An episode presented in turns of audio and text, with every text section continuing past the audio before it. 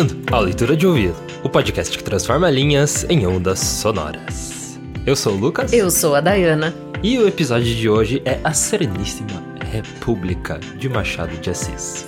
Um conto sobre um sistema politicamente caótico que evoca o mito de Ulisses e Penélope.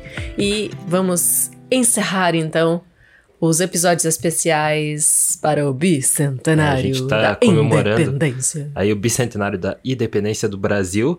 Agora a gente né, encerra com esse, com esse quinto episódio. Encerramos com Machado de Assis, então, né? Com chave de ouro. E daí a gente volta normalmente aos nossos episódios de sempre do Leitura de Ouvido. Então, uma feliz. Fala alguma coisa? Feliz República? Feliz assim. liberdade. Se é que isso existe, vamos falar disso e de É muitas muito coisas. interessante hoje. Boa leitura. A Sereníssima República, de Machado de Assis. Conferência do Cônego Vargas. Meus senhores, antes de comunicar-vos uma descoberta que reputo de algum ilustre para o nosso país, deixai que vos agradeça a prontidão com que acudistes ao meu chamado. Sei que um interesse superior vos trouxe aqui, mas não ignoro também, e fora ingratidão ignorá-lo, que um pouco de simpatia pessoal se mistura à vossa legítima curiosidade científica. Oxalá possa eu responder a ambas. Minha descoberta não é recente. Data do fim do ano de 1876. Não a divulguei então e, a não ser o Globo, interessante diário desta capital, não a divulgaria ainda agora, por uma razão que achará fácil entrada no vosso espírito. Esta obra de que venho falar-vos carece de retoques últimos, de verificações e experiências complementares. Mas o Globo noticiou que um sábio inglês descobriu a linguagem fônica dos insetos e cita o estudo feito com as moscas. Escrevi logo para a Europa e aguardo as respostas com ansiedade. Sendo certo, porém, que pela navegação aérea, invento do padre Bartolomeu, é glorificado o nome estrangeiro, enquanto o do nosso patrício mal se pode dizer lembrado dos seus naturais. Determinei evitar a sorte do insigne voador, vindo a esta tribuna proclamar, alto e bom som, à face do universo, que muito antes daquele sábio e fora das ilhas britânicas, um modesto naturalista descobriu coisa idêntica e fez com ela obra superior. Senhores, vou assombrar-vos, como teria assombrado Aristóteles se lhe perguntasse: Credes que se possa dar regime social às aranhas?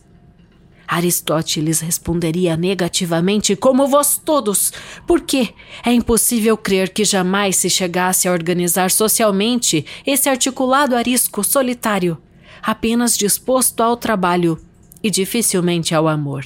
Pois bem, esse impossível, filo eu. Ouço um riso no meio do sussurro de curiosidade. Senhores, cumpre vencer os preconceitos. A aranha parece-vos inferior justamente porque não a conheceis. Amais o cão, prezais o gato e a galinha. E não advertis que a aranha não pula nem ladra como o cão, não mia como o gato, não cacareja como a galinha? Não zune nem morde como o mosquito, não nos leva o sangue e o sono como a pulga. Todos esses bichos são o modelo acabado da vadiação e do parasitismo. A mesma formiga, tão gabada por certas qualidades boas, dá no nosso açúcar e nas nossas plantações, e funda sua propriedade roubando a alheia. A aranha, senhores, não nos aflige nem defrauda. Apanha as moscas, nossas inimigas. Fia, desce, trabalha e morre. Que melhor exemplo de paciência, de ordem, de previsão, de respeito e de humanidade? Quanto aos seus talentos, não há duas opiniões. Desde Plínio até Darwin, os naturalistas do mundo inteiro formam um só coro de admiração em torno desse bichinho, cuja maravilhosa teia a vassoura inconsciente do vosso criado destrói em menos de um minuto. Eu repetiria agora esse juízo se me sobrasse tempo. A matéria, porém, excede o prazo. Sou constrangido a abreviá-la. Tenho-os aqui, não todos, mas quase todos. Tenho entre eles esta excelente monografia de Bochner, que com tanta sutileza estudou a vida psíquica dos animais. Citando Darwin e Bochner, é claro que me restrinjo à homenagem cabida a dois sábios de primeira ordem, sem de nenhum modo absolver, e as minhas vestes o proclamam. As teorias gratuitas e errôneas do materialismo. Sim, senhores, descobri uma espécie araneida que dispõe do uso da fala, coligi alguns, depois muitos dos novos articulados, e organizei-os socialmente. O primeiro exemplar dessa aranha maravilhosa apareceu-me no dia 15 de dezembro de 1876.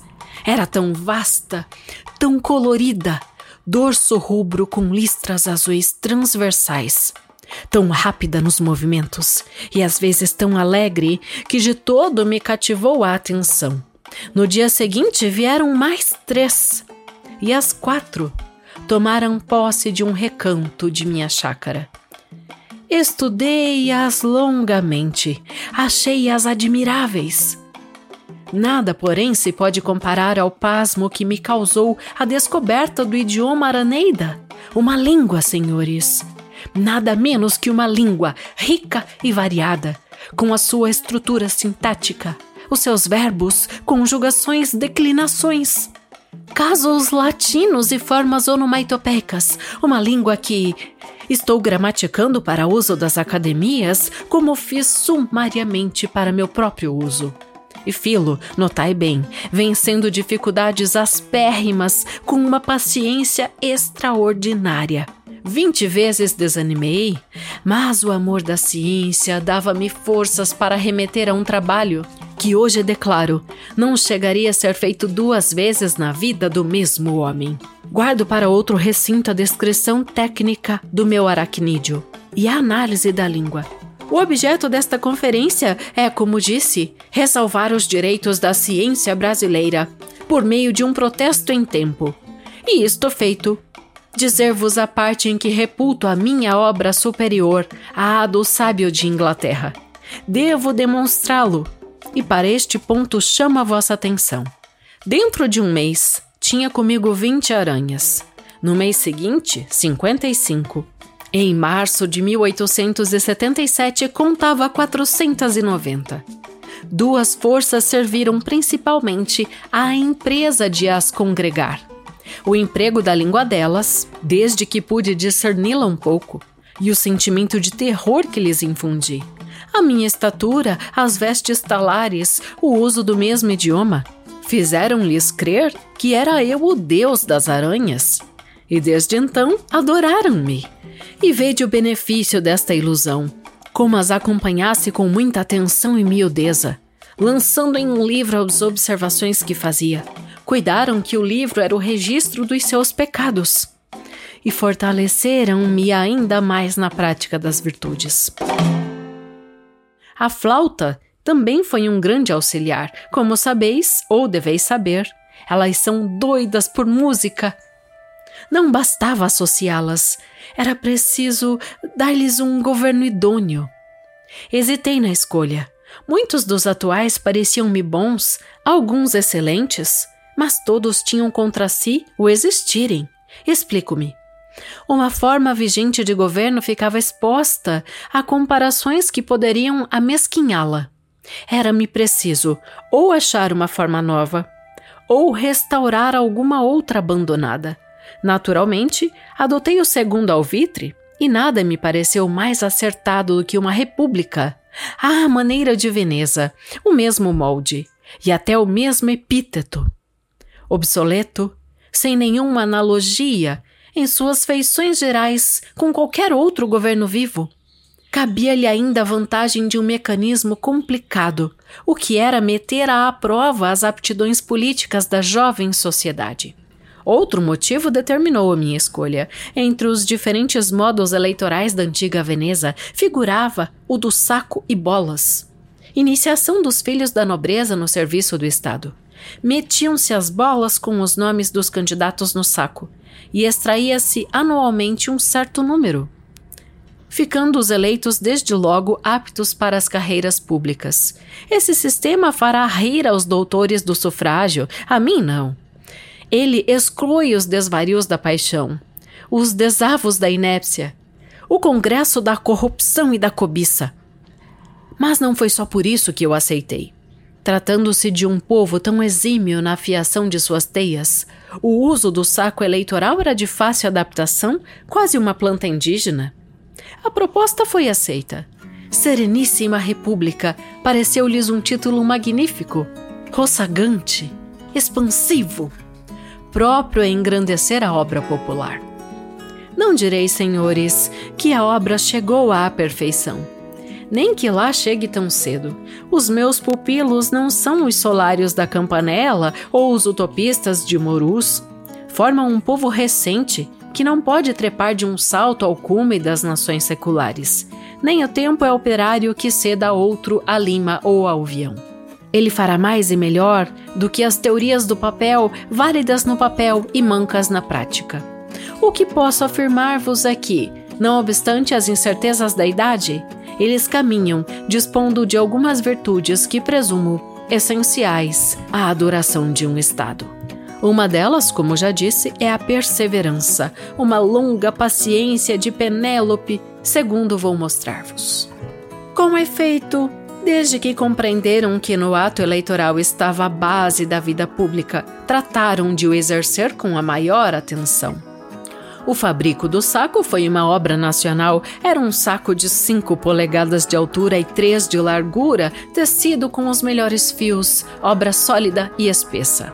Para compô-lo foram aclamadas dez damas principais, que receberam o título de Mães da República, além de outros privilégios e foros uma obra-prima, podeis crê-lo. O processo eleitoral é simples. As bolas recebem os nomes dos candidatos, que provarem certas condições e são escritas por um oficial público denominado das inscrições. No dia da eleição, as bolas são metidas no saco e tiradas pelo oficial das extrações até perfazer o número dos elegendos. Isto que era um simples processo inicial na antiga Veneza, serve aqui ao provimento de todos os cargos. A eleição fez-se a princípio com muita regularidade, mas logo depois, um dos legisladores declarou que ela fora viciada por terem entrado no saco duas bolas com o nome do mesmo candidato. A Assembleia verificou a exatidão da denúncia e decretou que o saco, até ali de três polegadas de largura, tivesse agora duas. Limitando-se a capacidade do saco, restringia-se o espaço à fraude. Era o mesmo que suprimi-la. Aconteceu, porém, que na eleição seguinte, um candidato deixou de ser inscrito na competente bola.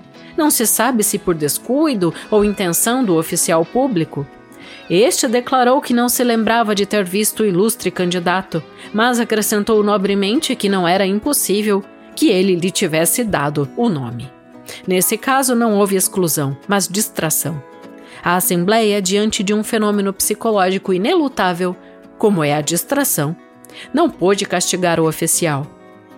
Mas, considerando que a estreiteza do saco podia dar lugar a exclusões odiosas, revogou a lei anterior e restaurou as três polegadas.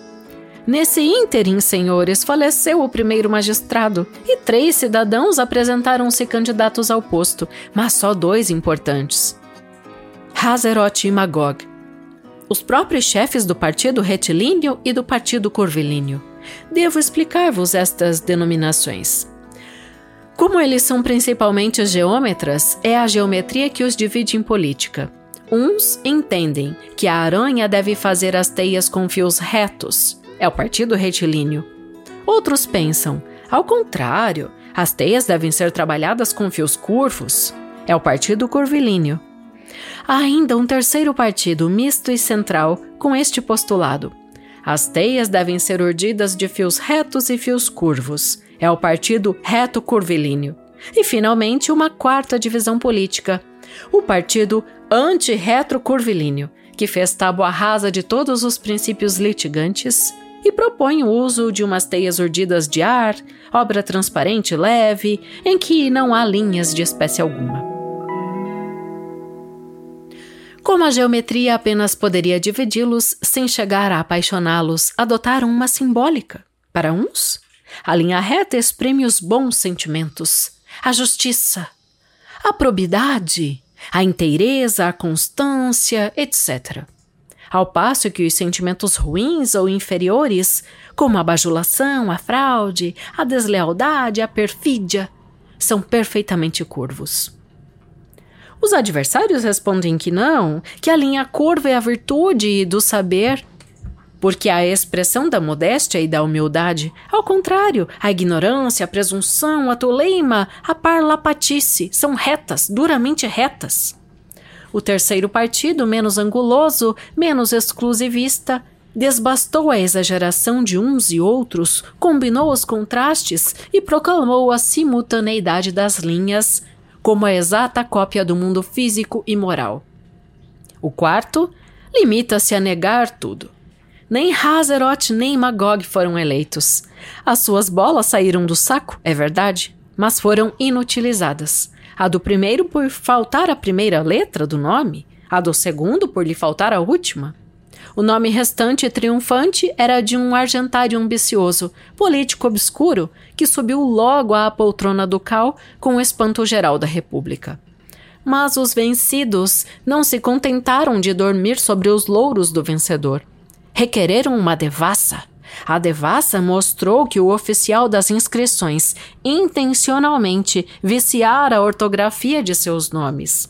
O oficial confessou o defeito e a intenção, mas explicou-os dizendo que se tratava de uma simples elipse, delito, se o era, puramente literário.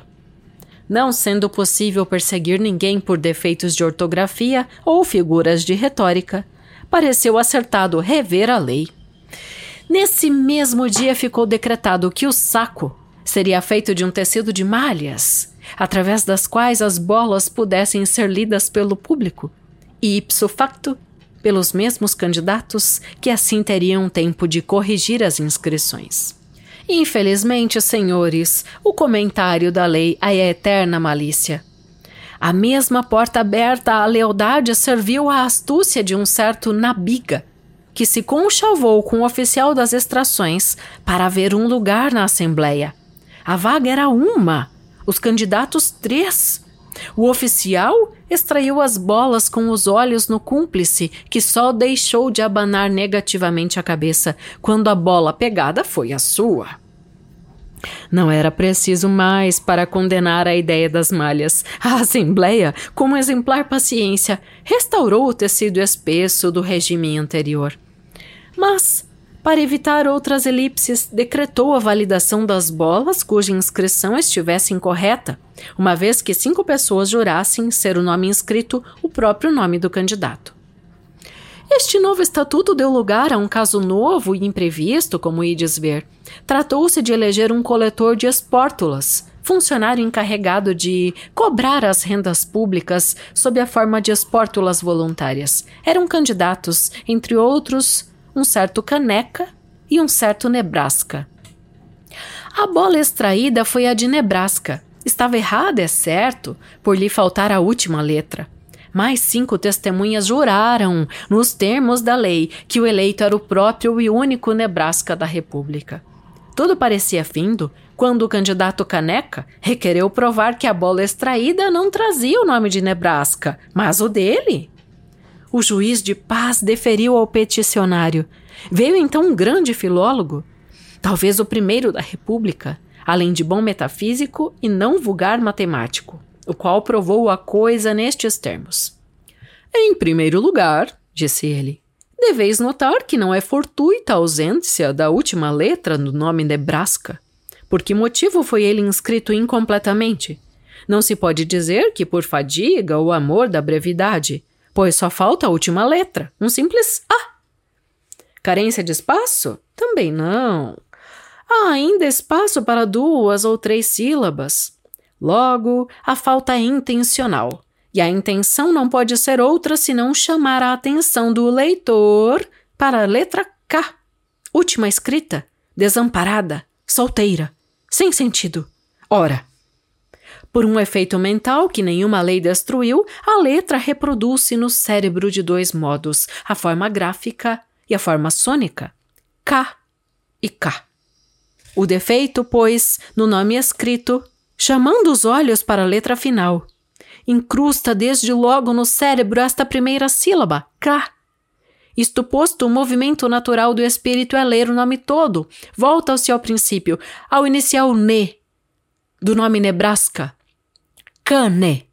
Resta a sílaba do meio, bras, cuja redução a esta outra sílaba k, última do nome caneca, é a coisa mais demonstrável do mundo.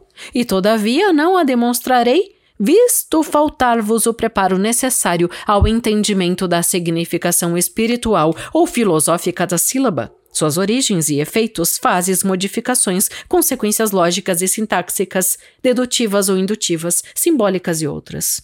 Mas, suposta demonstração, aí fica a última prova, evidente, clara, da minha afirmação primeira pela anexação da sílaba K às duas cane, dando este nome, caneca. A lei emendou-se, senhores, ficando abolida a faculdade da prova testemunhal e interpretativa dos textos. Introduziu-se uma inovação, o corte simultâneo de meia polegada na altura e outra meia na largura do saco. Esta emenda não evitou um pequeno abuso na eleição dos alcaides, e o saco foi restituído às dimensões primitivas, dando-se-lhe, todavia, a forma triangular. Compreendeis que esta forma trazia consigo uma consequência. Ficavam muitas bolas no fundo. Daí a mudança para a forma cilíndrica. Mais tarde, deu-se-lhe o aspecto de uma ampulheta, cujo inconveniente se reconheceu ser igual ao triângulo, e então adotou-se a forma de um crescente, etc. Muitos abusos, descuidos e lacunas tendem a desaparecer e o restante terá igual destino, não inteiramente decerto, Pois a perfeição não é deste mundo, mas na medida e nos termos do conselho de um dos mais circunspectos cidadãos da minha república, Erasmus, cujo último discurso sinto não poder dar-vos integralmente. Encarregado de notificar a última resolução legislativa às dez damas incumbidas de urdir o saco eleitoral, Erasmus contou-lhes a fábula de Penélope, que fazia e desfazia a famosa teia à espera do esposo Ulisses. Vós sois a Penélope da nossa república, disse ele ao terminar. Tendes a mesma castidade, paciência e talentos. Refazei o saco, amigas minhas, refazei o saco, até que Ulisses, cansado de dar às pernas, venha tomar entre nós o lugar que lhes cabe. Ulisses é a sapiência.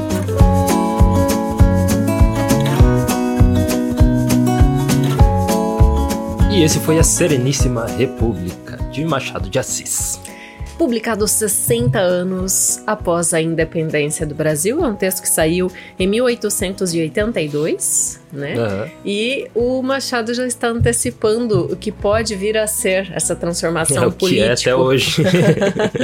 que na verdade a República foi proclamada em 1889, sete anos após a publicação desse texto mas a gente já tem ali uma antecipação muito nítida, muito clara, né, do, do que acontece, né, em algumas repúblicas aí do mundo, não no Brasil, que nunca acontece nada disso. É verdade. Antes de a gente avançar aí no, no episódio, eu vou pedir para você deixar cinco estrelas aí no Spotify.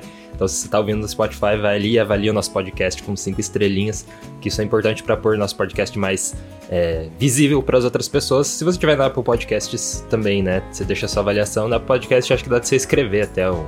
alguma coisa, né? Então, Legal. fica aí para você já fazer isso, né? E a gente continua aqui com a nossa discussão. É, eu quero dizer que quando a gente se propôs, né, o Lucas e eu, a fazer esses episódios, esse um mês de debates, né, sobre que país é esse através da literatura, né, trazendo, elucidando alguns textos do século XVIII, XIX, XX, né, sobre o país em si, né, todos os textos de escritores brasileiros, homens e mulheres. Começamos com Castro Alves, veio Maria Firmina dos Reis, em seguida o, o Lima Barreto, uhum.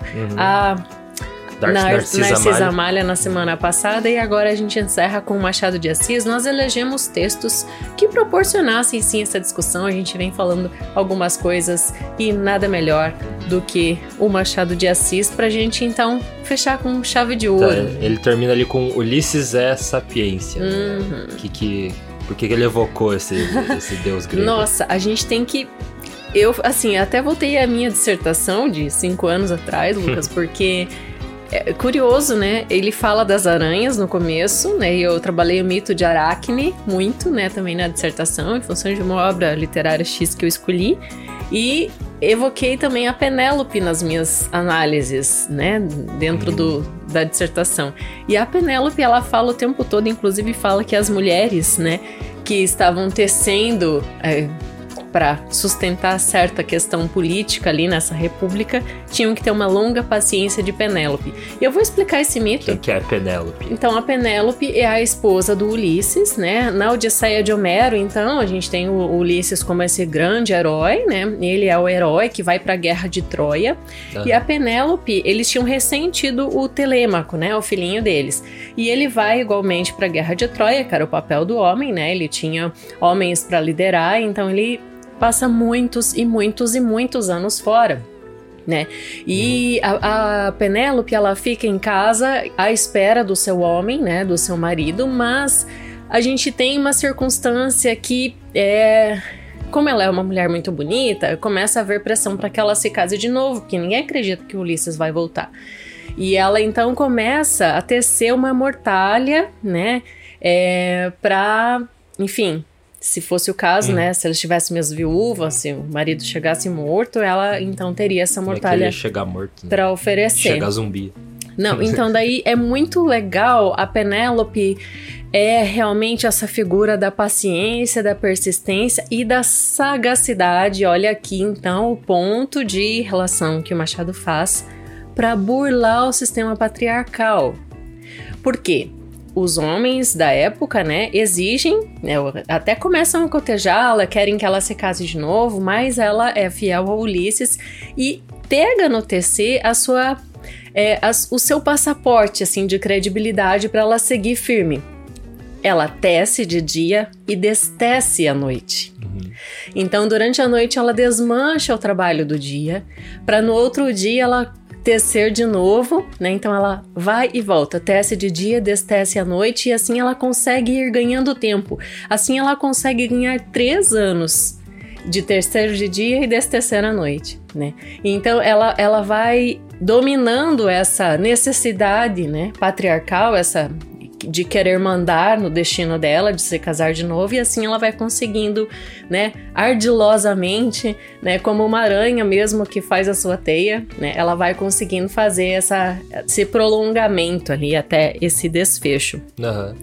É, e sim, Ulisses retorna, para quem leu Homero, né, esse, esses, nesse canto em que ele retorna, ele, ele até fica surpreso assim com a. Um, a palavra me fugiu agora, mas é a.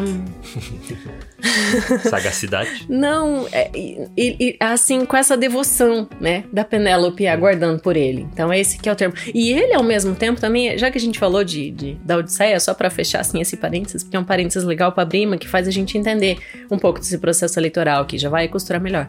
Ele também tem consciência de que ele tem que passar por vários desafios para poder voltar para casa, né? Então, até ante, anteriormente a isso, tem um canto em que ele pede pro, pro, pra tripulação amarrá-lo no navio, porque eles sabem que eles vão passar por um par, uma parte onde tem o canto das sereias, uhum. né? E o homem que passa por ali, ele fica, então é outro mito, né? Ele é abduzido, né, digamos assim, pelas sereias, ele, ele se perde, ele fica totalmente encantado, né, com o canto das sereias, então ele tá amarrado ali no navio, é, aquele canto é bem... É, você percebe ali que ele se programou antes para conseguir passar por aquilo e depois voltar para casa, sabe? E tem várias outras passagens assim que que a gente vê que ele também quer voltar, né, para Penélope, a Penélope espera por ele, então é uma grande história de amor com todas as reviravoltas, né,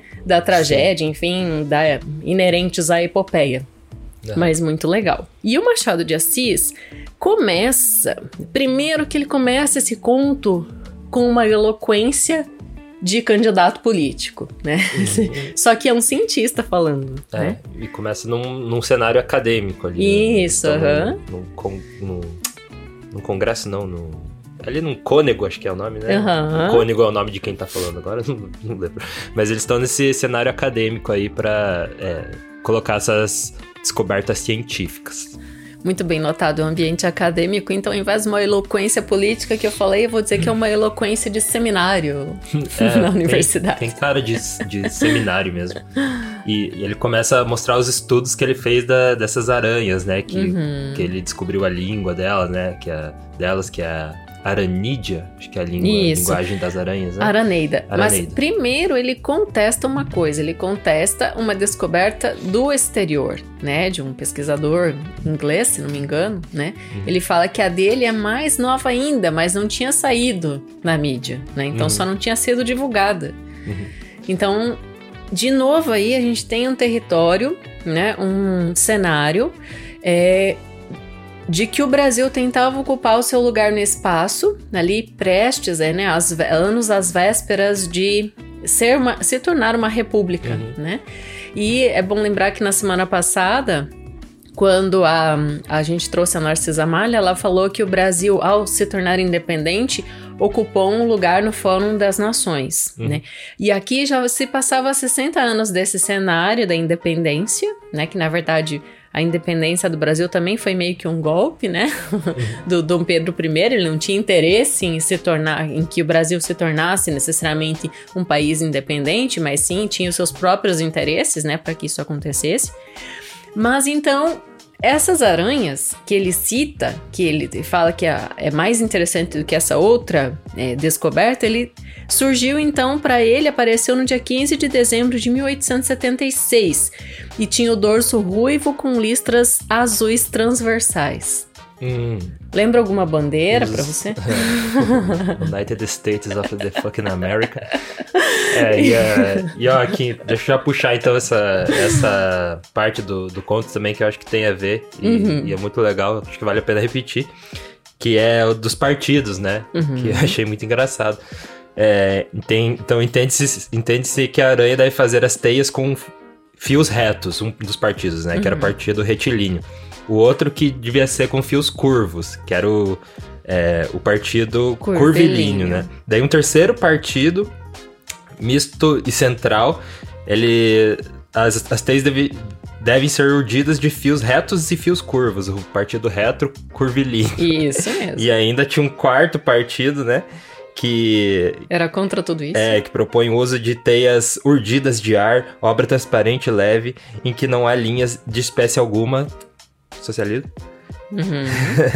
Como geometria apenas para poderia dividi-los sem chegar a particioná-los, é, adotar uma simbólica. Esse era o partido... Nossa, você falou muito enrolado, nem tá eu bom. que tô do teu lado entendi é, direito. Não, é que eu pulei pra, pra parte aqui que eu queria chegar no nome, que é o ah. partido anti-reto curvilíneo, né? Isso. Que é o partido que ignora tudo isso e vai, vai para essa... de que não existem teias, né? E olha a beleza, meu Deus, a inteligência de Machado de Assis, porque ele, ele já fala o que, que seriam os partidos políticos, né? Uhum. É, é incrível. É muito legal que a gente. que ele tem essa, esse exercício de. às vezes, que é o exercício que a gente faz muitas vezes, né? Que é. Não tem muito o que fazer, meio que você né, observa tudo e, e olha aquilo com certa certo olhar satírico, né? Olha com humor e tal, porque às vezes o que resta pra gente é dar risada, assim, não tem muito o que fazer. E acho que o Machado de Assis faz isso, né, trazendo toda a contextualização literária e histórica dele, cheio de metáforas, né, simbolismo, isso. muito legal. E mitologia. Daí ele afirma que o processo eleitoral é o que legitima a democracia. Atenção, leitor de ouvido, para essa afirmação. Outubro vem aí. Como é que é a frase? Que... O processo eleitoral é o que legitima a democracia. É, dele, né? tipo, vai depois a. É, é, ali ao, ao, longo falando dos, das formas que foi mudando. Isso, né, então ele explica. O processo eleitoral das aranhas. Né? Justamente, né? que saco é de bolas. saco e bola, né? que era, é um isso é uma. tá dando um callback para o sistema eleitoral de Veneza, né? Como era feito em, em Veneza. Pode elucidar isso para. Não, é o sistema eleitoral de Veneza, né? era, era saco o, e bolas. É, saco e bolas. e daí colocava as bolinhas e tirava do saco e via é, quem era. Ah, muda, vamos mudar o tecido agora porque não deu certo. Não, agora vamos voltar pro tecido anterior porque era mais seguro. e quem sustenta toda essa alteração, quem tá por trás construindo novos sacos são as mulheres tecedeiras, né? uhum. né? E isso me evoca ao que acontecia com a mulher burguesa ali no século XIX, né, principalmente. E a gente tem ali, é, elas liam os romances e só que só o ambiente só da casa era, para as mulheres e o da rua era para os homens.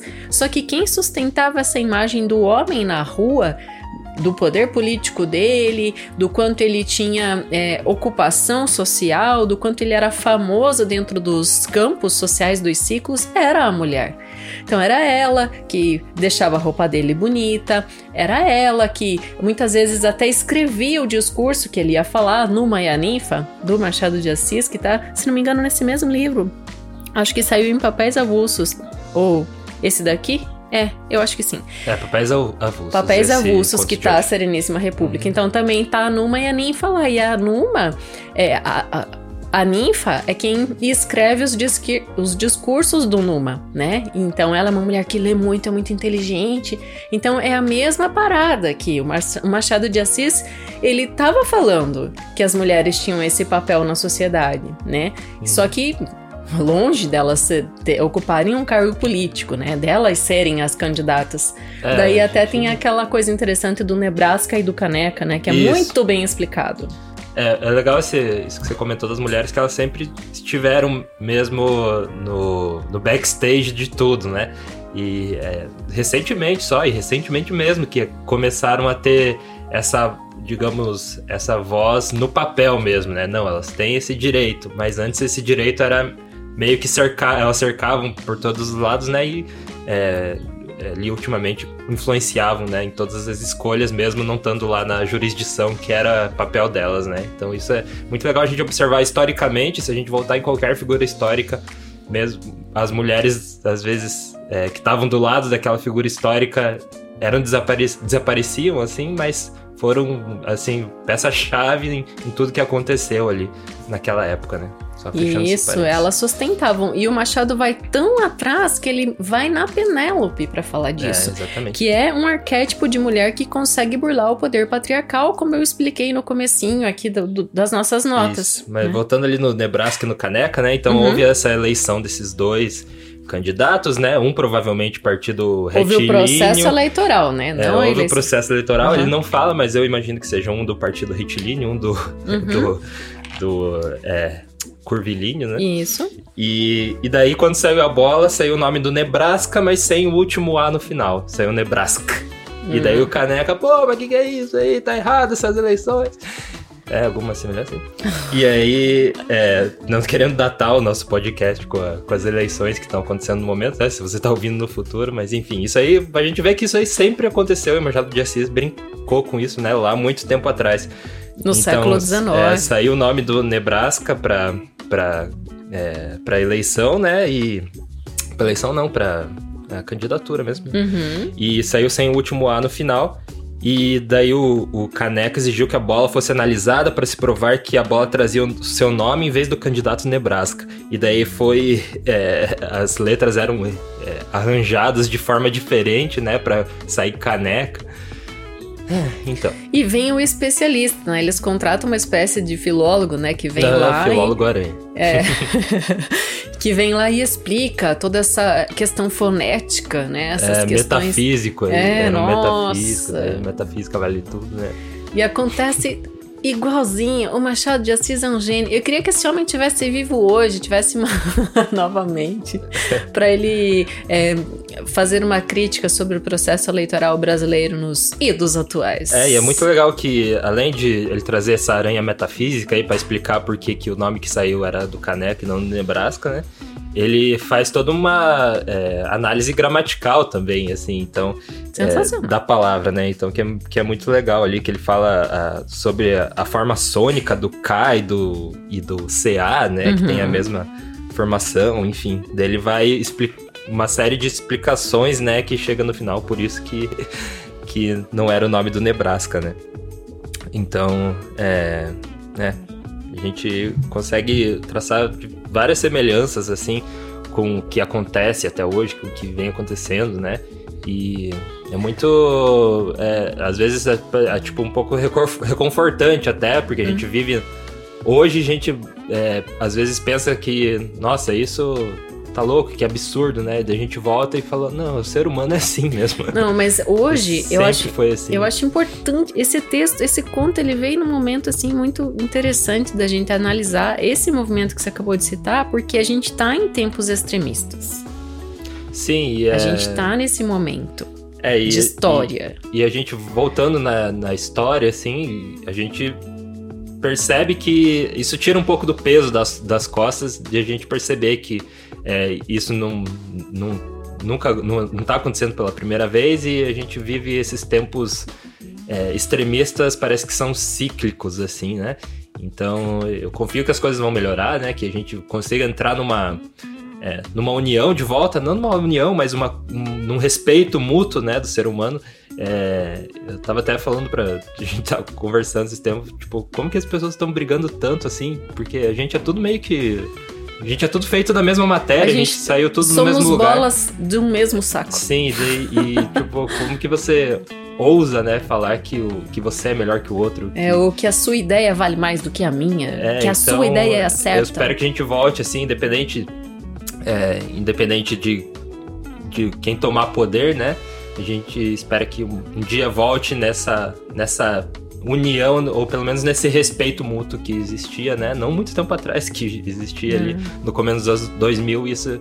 é, pelo menos aqui no Brasil existia de certa forma, né? Oh, não dá, É. tá? Porque vão dizer que você tá defendendo alguém.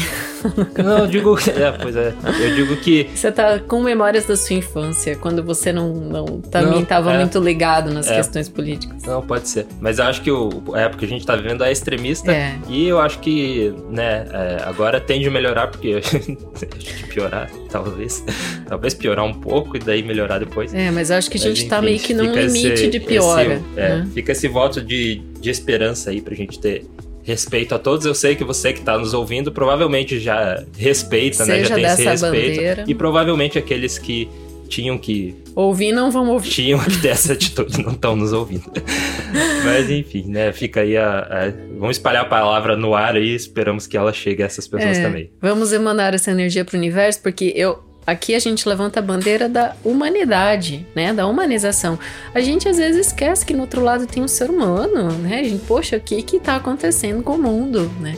Então, e não é só aqui no Brasil, né? Mas o, o Brasil, ele, ele tem representado exemplos extremos disso. E antes mesmo de ser república, um homem inteligente como Machado de Assis já percebeu tudo isso e colocou num conto curto, mas extremamente profundo, né, que a gente trouxe aqui para você hoje, para abrilhantar o seu pensamento e quem sabe até auxiliar você a escolher o seu, né, dar a sua parte, né, na hora de escolher o seu candidato ali, que a gente tem um momentinho para fazer isso, né, para tentar melhorar um pouquinho, a hora que a gente bota a nossa bola no saco lá, para trazer essa estratégia aqui do Machado para o debate. Sim. Lembrar que o, o Machado teve uma vida bem simples, né? A gente já trouxe longamente a biografia dele em outras outros episódios. Eu acho que um dos mais é, robustos, assim, que a gente debateu foi no episódio do Conto Enfermeiro, depois na uhum. Causa Secreta também foi bem legal, mas então, desde o começo aqui do podcast, a gente tem Machado de Assis e, e trouxe a biografia dele, revelou várias coisas, mas a origem dele é super humilde, né? Uhum. O pai dele era um pintor mulato, a mãe dele uma lavadeira, né? Ela, Sim. açoriana, inclusive. E então ele ficou órfão muito cedo e, e, foi esse grande cara e ele vivia com epilepsia, né? Que vivia retraído, tímido e, e, construiu essa obra gigantesca. Claro, para quem não sabe, o bruxo do Cosme Velho era porque ele vivia na rua, né, do Cosme Velho. E daí chamavam dele de bruxo porque uma vez viram ele queimando um monte de livro, né? Livro não, eram uns papéis, papéis né? né? Num tipo num caldeirão de bruxo meu. e daí ele ficou com esse, com esse apelido. A gente já trouxe essa curiosidade em outros episódios. Mas eu penso a gente fazer no futuro. Claro que a gente vai voltar no Machado de Assis, porque a gente sempre volta nele, né? Figuras. Uma das figuras, acho que diria uma das mais importantes né, do Brasil, com certeza.